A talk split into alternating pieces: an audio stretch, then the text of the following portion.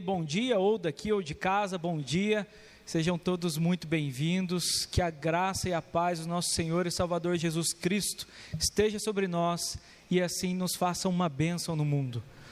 É, eu quero meditar junto com vocês hoje sobre o seguinte tema: frutificando em terra seca.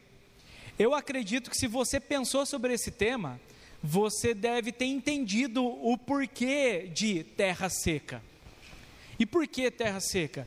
Porque eu acredito que não é um sentimento só meu. Esse momento em que a gente não pode ter completo é, é, completo contato tranquilo com as pessoas, que a gente é privado do relacionamento com as pessoas, que a gente muitas vezes passa por momentos muito difíceis, difíceis como a perda de um emprego ou talvez a diminuição do trabalho. Nesse momento em que, para muitos, ter que ficar em casa foi uma terra seca, foi um deserto, porque estava acostumado a ser muito ativo, muito ativa, e ao ficar em casa, talvez havia problemas de relacionamento que é, se mostraram ainda maiores e talvez você se sentiu numa secura só. Porque antes, pelo menos presencialmente, corpo a corpo, você podia se reunir com alguém sem medo, sem receio nenhum. Falando nisso, o medo tra também traz esse sentimento de um momento de secura, um momento de deserto. E talvez, por exemplo, como eu disse, pessoas que perderam o emprego ou tiveram o salário diminuído, essas pessoas talvez pensaram assim: como que eu posso sair dessa? Como que eu posso voltar a produzir? Ou, em outras palavras, como que eu posso frutificar? É possível crescer numa terra sedenta e deserta? É possível frutificar? É possível fazer algo de bom? A igreja em si, as igrejas locais, tem passado por um, por um período de deserto? Sim, eu tenho ouvido de algumas igrejas que, pela misericórdia e graça de Deus, tem crescido até nesse momento. Mas não é a regra. Muitas igrejas, é, e eu costumo dizer que nesse momento, infelizmente, esse é um momento que dá para ver um pouco que igreja sempre vai ser um remanescente fiel. Igreja sempre vai ser um remanescente fiel. Aquelas pessoas que de fato foram alcançadas por Cristo Jesus e o amam e vivem com Ele, elas preferem com certeza estarem aqui. Mas quando elas precisam estar no online, elas sabem que elas precisam. E elas permanecem. A pergunta que eu quero responder com vocês é: nesse momento de deserto, nesse momento de terra seca que nós estamos passando, como frutificar nesse momento? Como ser produtivo? Como produzir frutos que permaneçam, frutos duradouros, frutos bons? Como isso é possível? E aí, eu quero convidar você a ir para um dos capítulos mais célebres e conhecidos da Escritura, que está no Evangelho de João, capítulo 15. João, capítulo 15. Abra sua Bíblia, nós leremos juntos.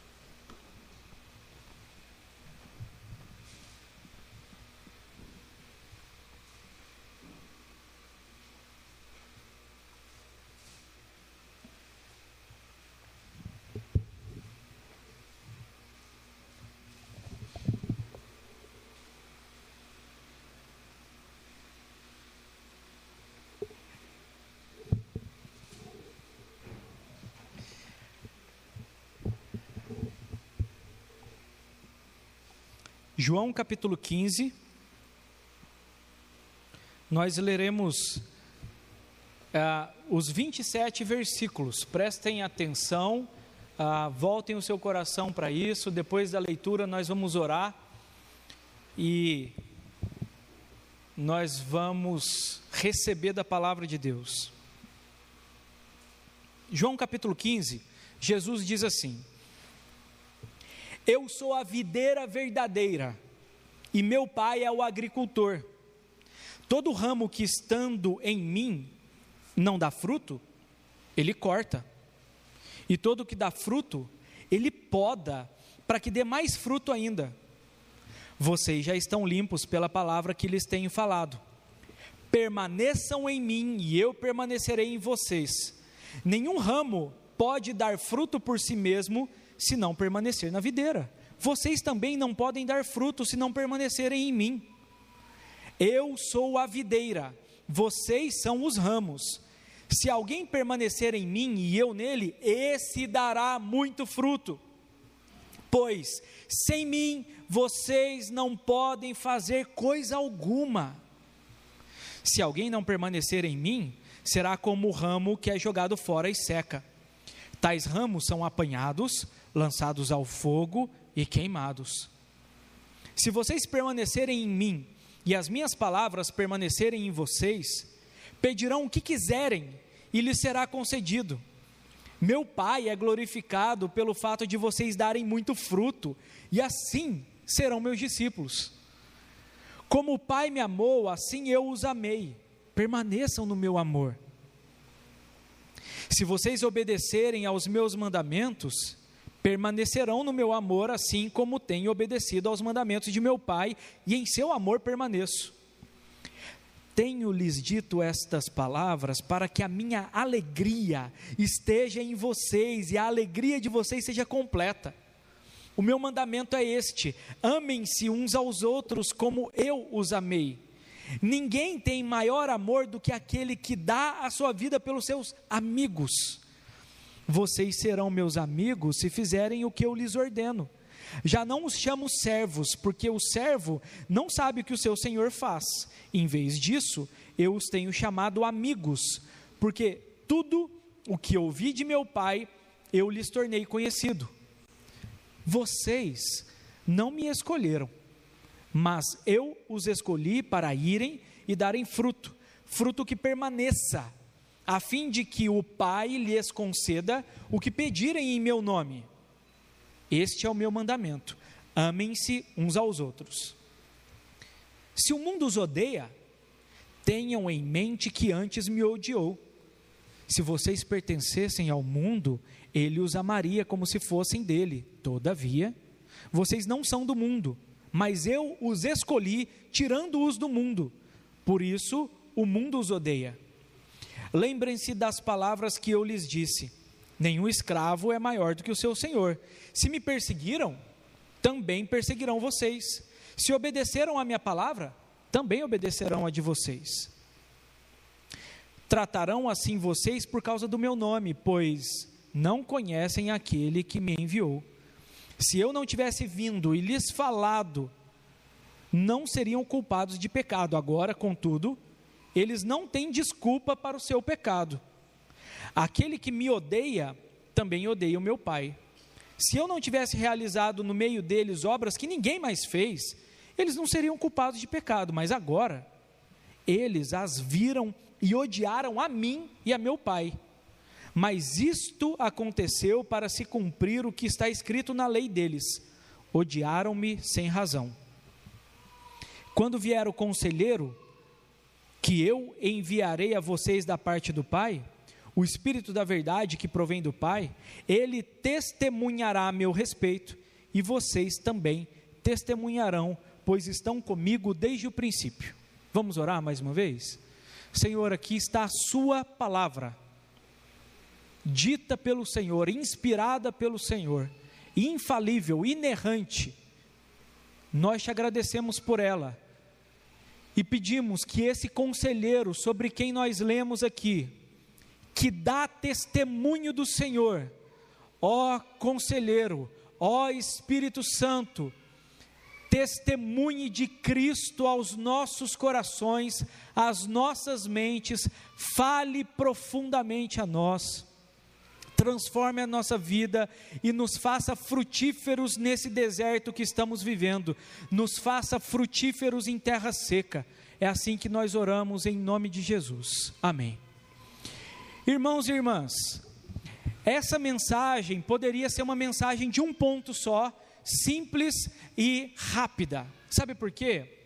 Porque a pergunta a, a resposta para a pergunta, o tema nosso é frutificando em terra seca. E a pergunta é: como frutificar em terra seca? A resposta é uma só. Como frutificar em terra seca? A resposta é uma só: permaneçam em Cristo a videira verdadeira. Essa é a resposta. Como frutificar em tempos de terra seca? Como frutificar no deserto? Permaneçam em Cristo e certamente nós iremos frutificar. E aí você deve estar pensando agora, mas calma aí, eu conheço muitas pessoas que nesse momento de pandemia, já que você, pastor, está chamando esse momento de pandemia e de terra seca, eu conheço muitas pessoas que não permanecem em Cristo e estão frutificando. Sabe como que elas estão frutificando? Elas estão ganhando mais dinheiro. Sabe como é que elas estão frutificando? Eu fiquei até sabendo de alguma pessoa que conheceu outra pela internet e eles começaram a namorar. Eu soube de pessoas que ah, os rendimentos delas cresceram muito. Eu soube de pessoas que nesse momento de pandemia compraram casa, carro, elas estão frutificando. Mas veja só, irmãos e irmãs, eu não estou falando de um fruto cuja ferrugem come e que passa, mas é um fruto que permanece. O, os frutos dos quais Jesus está falando aqui são aqueles frutos, preste atenção, idealizados por Deus, que são fruto do propósito original de Deus para a humanidade e para o mundo, são frutos de justiça. Se você depois for em Isaías capítulo 5, você vai ver que o profeta Isaías chama Israel de uma vinha grande e que esperava-se que Israel produzisse frutos de justiça. Esperava-se que Israel produzisse frutos de honestidade, de serviço ao próximo, de cuidado uns para com os outros. Mas Israel produziu uvas azedas. No lugar de justiça havia corrupção. No lugar de honestidade, desonestidade. Os frutos dos quais Jesus está falando são aqueles frutos que eles vão ser abundantes e plenos e completos e cheios quando ele retornar. Mas ele quer que esses frutos se apresentem em mim e em você hoje. Então aqui, essa mensagem poderia acabar nesse momento dizendo que como que nós frutificamos em terra seca? Permanecendo em Cristo ele mesmo falou que sem mim nada podeis fazer. Vocês não podem fazer nada sem mim. Ele falou. Mas a dúvida que surge na minha mente, na sua, no nosso coração é: o que, que significa permanecer em Cristo? O que, que significa permanecer em Cristo? E eu lembro de conversas maravilhosas com uma senhora lá de Itajubá, quando eu ainda era um adolescente indo para a juventude, a Nadir. Depois eu vou mandar esse vídeo para ela, tá bom, Nadir? Um beijo para você. Vou mandar esse vídeo para ela, para ela assistir, porque a gente sempre tinha aquela crise, pastor, ah, não, Ricardo, o que, que significa permanecer em Cristo? O que, que significa ter essa vida frutífera que emana, que surge do permanecimento em Cristo? Ah, falando só da palavra permanecer, a palavra permanecer significa estar ligado. A palavra permanecer significa estar agarrado nele, estar unido a ele, de maneira inseparável, junto, perto. Mas, olhando para João capítulo 15, o que, que significa permanecer em Cristo? A primeira coisa que significa permanecer em Cristo é crer que Ele é a videira verdadeira plantada por Deus. A primeira coisa do que significa permanecer em Cristo. O que significa permanecer em Cristo? Só permanece em Cristo aquele que crê que Ele é a videira verdadeira e foi Deus quem o plantou. Por que, que eu estou dizendo isso? Se Jesus fala que Ele é a videira verdadeira, significa que tem uma videira falsa, ou algumas videiras falsas. E aí, gente, olha comigo na Bíblia inteira para você perceber uma coisa. O próprio Deus chama Israel de a sua videira ou a sua vinha com várias videiras. Mas Israel, enquanto nação, enquanto povo, frutificou na medida que eles entenderam que eles eram ramos e que a videira era o próprio Deus na pessoa do Cristo que viria. Mas aconteceu com Israel que eles olharam para eles mesmos como a videira e eles eram autossuficientes, eles tinham a religião deles, eles tinham a política deles, eles tinham um jeito deles de fazer. E sabe o que aconteceu? Israel passou a produzir uvas ruins e azedas. Israel achou que eles mesmos eram a videira verdadeira, quando na verdade, desde sempre, a videira verdadeira era o Cristo, o Filho de Deus, o Messias, aquele que viria. Eles erraram nisso, eles pecaram nisso. Permanecer em Cristo significa crer que Jesus é a videira verdadeira plantada por Deus. Não é sem motivo que o começo do Evangelho de João fala que essa luz foi enviada ao mundo da parte do Pai, para testemunhar de Deus. Fala que nele estava a vida e a vida era a luz dos homens. O que que flui do caule e da raiz de uma planta, seiva vital, ou seja, uma seiva que dá vida. Ei, você não é a videira verdadeira. A sua família não é a videira verdadeira. O seu trabalho não é a videira verdadeira. O seu dinheiro não é a videira verdadeira, a sua inteligência não é a videira verdadeira, o seu corpo não é a videira verdadeira, os seus planos não são a videira verdadeira. Sabe por que eu estou dizendo isso? Porque nós achamos que vamos frutificar se a gente colocar a nossa esperança e se estivermos ligados a isso. Quantas vezes você já não falou assim: ah, se eu tivesse muito dinheiro, eu iria fazer muita coisa. Ah, se eu tivesse uma saúde melhor, eu faria muita coisa. Gente com pouco dinheiro que crê que Jesus é a videira verdadeira, plantada por Deus, produz fruto. Gente com pouca saúde, ligado e crê que crê que Jesus é a videira verdadeira, plantada por Deus, produz fruto. Gente com pouco conhecimento intelectual, que crê e se entregou a Jesus como a videira verdadeira, produz fruto. Irmãos e irmãs, nós precisamos votar. Mas os políticos não são a videira verdadeira que farão a terra seca frutificar. Quem fará a terra seca frutificar é a videira verdadeira e os seus ramos unidos a ela. Jesus é a videira verdadeira, plantada por Deus. A vida emana dele, a vida vem dele, a seiva vem dele. Segundo lugar, o que, que significa permanecer em Cristo? Nós nos amamos demais. E a gente tem muitos receios com relação àquilo que Deus pode fazer da nossa vida, mas você deve saber que nenhuma planta cresce saudavelmente sem poda, não é verdade? Eu tenho um manjericão lindo lá em casa que eu trouxe de Minas, muito bonito. Minha mãe me deu. Ele chegou com um filetinho assim, mas hoje ele parece uma árvore. Por quê? Porque minha mãe falou: seu filho, quando der a, as flores ali em cima, corta as flores ali. Porque daí ele vai ter mais força para crescer as plantas do lado. E quando você perceber um pouco, corta alguns galhos. Quando você for colher, em vez de tirar só as folhinhas, corta uns galhos, porque daí vai crescer mais. Segundo lugar, permanecer em Cristo significa ser podado quando nós nos expomos à palavra dele. Jesus falou assim para os discípulos dele: vocês já estão limpos, ou vocês já foram podados pela palavra que eu tenho falado para vocês.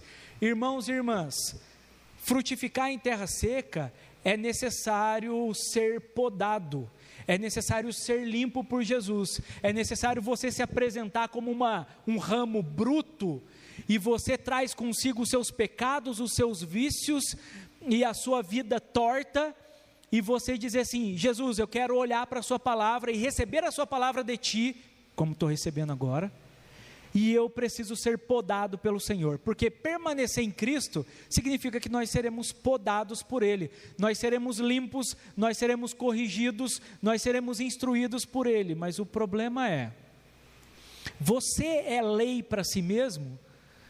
Ou você recebe a palavra de Deus para saber o que, que Deus pensa e como Deus deseja te corrigir, te instruir?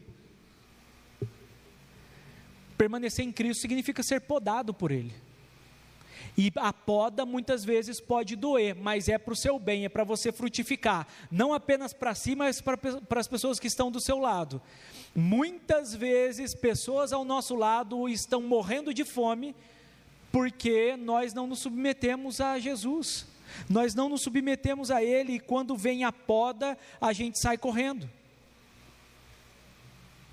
Mas Ele, por amar, Ele poda. Num terceiro momento, sabe o que significa permanecer em Cristo? Permanecer em Cristo, olha só, significa descobrir e experimentar as bênçãos vindas de permanecer em Sua palavra. Terceiro lugar, permanecer em Cristo significa descobrir e experimentar as ricas bênçãos de permanecer em Sua palavra.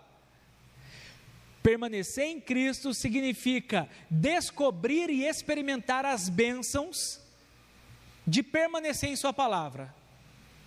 Jesus falou ah, que aquele que permanece na palavra dele é, tenha, recebe a rica bênção de ter suas orações respondidas. Ele falou assim: se vocês permanecerem em mim e a minha palavra permanecer em vocês, vocês vão pedir o que vocês quiserem e vai ser concedido. Mas perceba, você está pensando assim: ah, beleza, eu vou permanecer é, em Cristo e, e eu vou pedir o que eu quiser e Ele vai me dar. Ei, se você permanecer em Cristo, com certeza você vai pedir tudo de acordo com a vontade dEle e Ele vai te dar tudo. Porque você está ligado à videira. A videira podou você e corrigiu os seus maus desejos, como diz Tiago. Vocês pedem e não recebem, porque pedem mal para se esbanjarem nos seus próprios prazeres. Quando você e eu estamos ligados à videira, nós pedimos de acordo com a vontade do Senhor. Então, num terceiro lugar, permanecer em Cristo é descobrir e experimentar as ricas bênçãos de permanecer na Sua palavra. Veja o que ele diz. Ele fala que quando nós permanecemos na Sua palavra, ah, nós experimentamos a bênção de ter as nossas orações respondidas. Ele diz também que quando nós permanecemos na Sua palavra, nós experimentamos a bênção do amor de Jesus por nós e do amor ao próximo. Esse é o resumo da lei. Jesus fala assim: Eu tenho um mandamento para dar para vocês. Se vocês permanecerem nele, vocês vão frutificar. Que vocês amem uns aos outros mas nós somos impulsionados a amar o outro quando nós experimentamos e somos cheios do amor de Jesus. Quando nós somos cheios, e isso, a, as bênçãos das orações respondidas, está no versículo 7, a bênção de experimentar o amor de Jesus e poder ceder, dar, conceder amor ao próximo, os versículos de 9 a 10. Jesus fala assim também, que nós descobrimos e experimentamos quando permanecemos na Sua palavra, a bênção da alegria. Por exemplo, o versículo 11, ele diz assim: Tenho-lhes dito estas palavras para que a minha alegria esteja em vocês e a alegria de vocês seja completa. Quando nós permanecemos na palavra de Jesus, e isso é permanecer nele, nós descobrimos e experimentamos a bênção da amizade com Jesus. Jesus falou para os seus discípulos assim: Ei, eu não chamo vocês mais de servos, mas de amigos, porque o servo não sabe o que seu senhor faz, por exemplo, na intimidade. Quando nós permanecemos na palavra de Jesus, a ouvindo e com o coração disposto a obedecer e viver segundo a vontade dele, nós descobrimos a bênção da amizade com Cristo. Aí a gente pode cantar: não existe nada melhor do que ser amigo de Deus, caminhar seguro na luz, desfrutar do seu amor. Mas talvez hoje você não experimente dar amizade com Jesus. Sabe por que você não experimenta? Porque você não está descobrindo as ricas bênçãos de Jesus na palavra. O seu coração está cheio de tantas outras coisas e não da palavra. Vou repetir. O meu terceiro ponto é que permanecer em Cristo significa descobrir e experimentar as ricas bênçãos de permanecer em Sua palavra. Veja as bênçãos que Jesus cita: a bênção das orações respondidas, a bênção do amor de Jesus e o amor ao próximo. Ai, nossa, eu tenho uma dificuldade de amar o meu próximo. Sabe por quê? Você precisa permanecer na palavra de Jesus, ouvi-la e estar disposto a obedecer, mesmo sem querer. E sabe por que, que você vai ser levado a amar o próximo? Porque o amor de Jesus, revelado na Escritura, vai inundar o seu coração. Quarta bênção, a bênção da alegria. Jesus disse: Eu estou falando essas coisas, permaneçam na minha palavra, porque eu desejo que a alegria de vocês seja completa, mesmo em terra seca. E por último, a bênção da amizade com Jesus. Já não chamo vocês servos, mas amigos. Quando nós permanecemos na palavra de Jesus, a gente descobre e experimenta essas bênçãos. Isso é maravilhoso. O que, que significa permanecer em Cristo? Primeiro, permanecer em Cristo significa crer que Ele é a videira verdadeira plantada por Deus. Segundo, permanecer em Cristo significa que nós somos podados por Ele, limpos por Ele, quando a palavra dele é dirigida a nós. E terceiro, permanecer em Cristo significa que nós descobrimos e experimentamos ricas bênçãos quando permanecemos na palavra. Quarto, permanecer em Cristo significa viver a missão de Deus como Jesus viveu. E por que, eu estou dizendo isso? Permanecer em Cristo significa cada um de nós viver a missão de Deus nessa vida, nesse mundo, nesse momento, como Jesus viveu. E Jesus não ilude a gente. Jesus não passa a mão na nossa cabeça. Ele falou assim: Se odiaram a mim, vão odiar vocês também. Vocês se lembram que eu falei ah, que o servo não é maior do que o seu mestre? Se perseguiram o mestre, vão perseguir vocês também. Irmãos e irmãs, eu li uma frase, está no meu celular, eu não vou conseguir encontrar agora, mas uma frase, acredito que é do pregador Spurgeon ele fala assim que quando nós somos muito amados por todo o mundo, principalmente por aqueles que não amam a Jesus, um sinal de alerta deve acender. Sabe por quê? Porque se nós nos submetemos a Jesus, se nós temos os valores do reino de Deus, uma hora ou outra esses valores vão se chocar com os valores do mundo. Eu falei para Amanda, falei assim, nossa Amanda, é, uma hora ou outra a gente precisa assistir esse filme e esse filme. Ah, para que você entenda um pouco que a gente não vive mais numa sociedade cristã, ou seja, o que eu quero dizer com isso? Que a cultura predominante é cristã. Não, não é mais. Eu pretendo falar mais sobre isso em outro momento. Mas hoje aqueles que não se submetem a Cristo, que não o amam, que não o receberam como Senhor e Salvador de suas vidas, eles, via de regra, eles criam leis para eles mesmos, eles vivem de acordo com a ideia deles mesmos.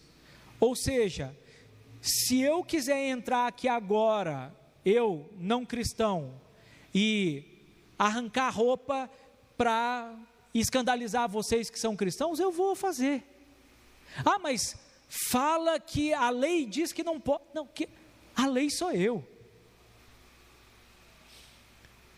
Por que, que eu estou dizendo isso, irmãos e irmãs? Ah, veja uma coisa simples.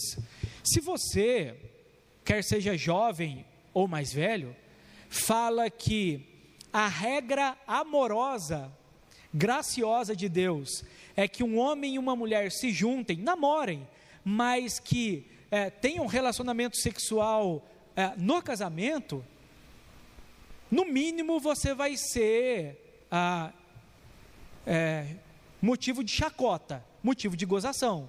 No mínimo. No mínimo vão falar que você é um puritano, uma puritana, que você é atrasado. Então, assim, ah, O meu quarto ponto é permanecer em Cristo, é viver a missão de Deus como Jesus viveu. Jesus foi perseguido e foi odiado, e ele explica por quê.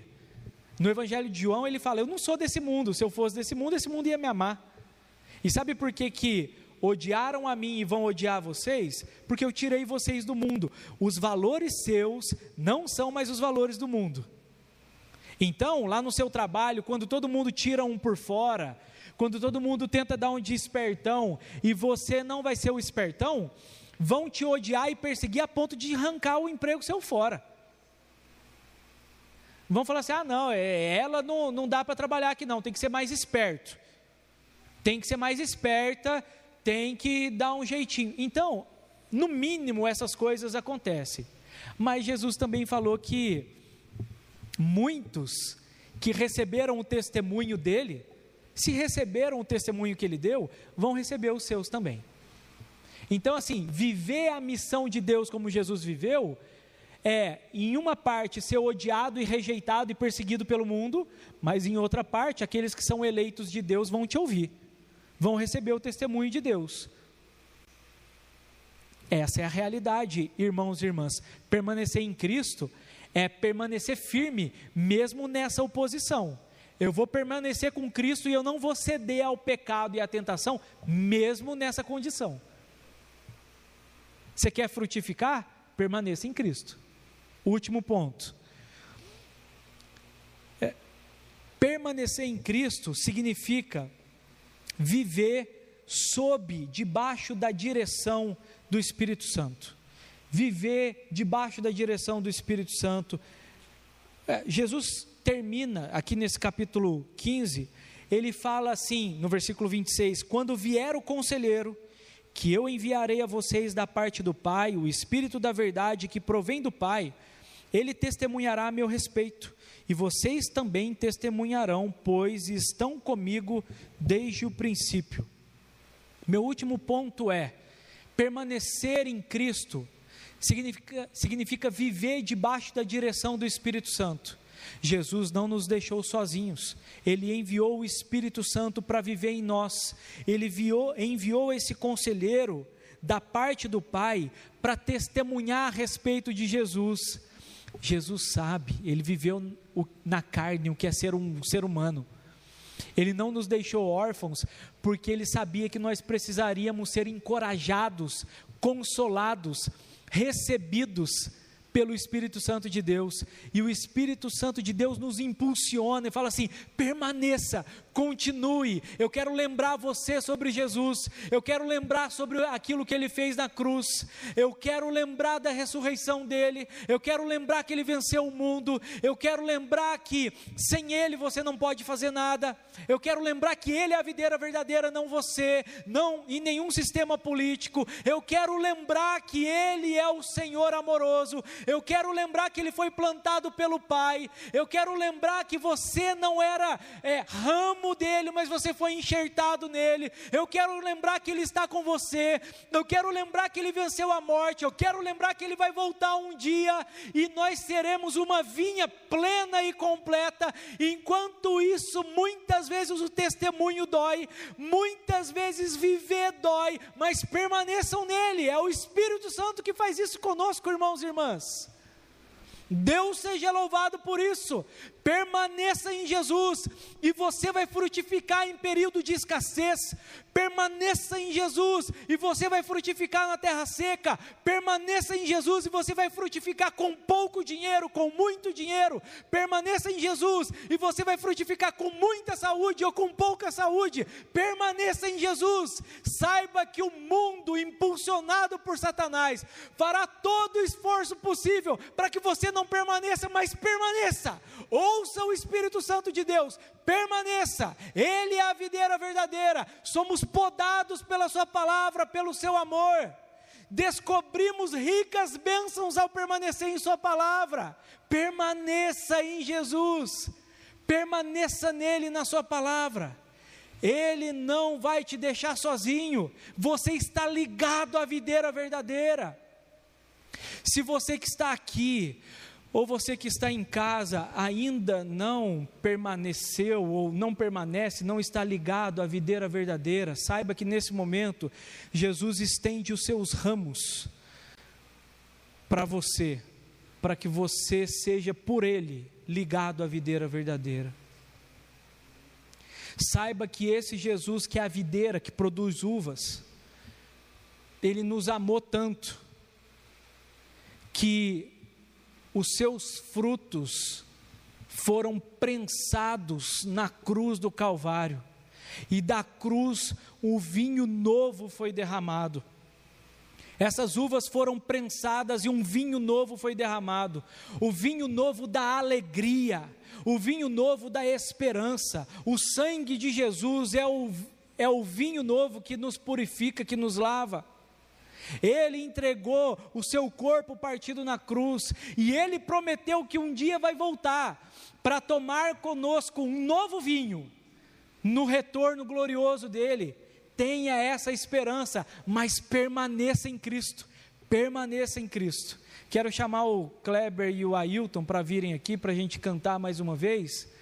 E eu quero lembrar vocês que permanecer em Cristo é crer que Ele é a videira, foi plantada por Deus. Permanecer em Cristo é saber que Ele vai nos podar, mas Ele vai nos podar para que a gente dê mais fruto. Permanecer em Cristo é experimentar as ricas bênçãos de permanecer em Sua palavra. Permanecer em Cristo é viver a missão de Deus como Jesus viveu, e permanecer em Cristo é viver debaixo da direção do Espírito Santo. Que Deus te abençoe grandemente.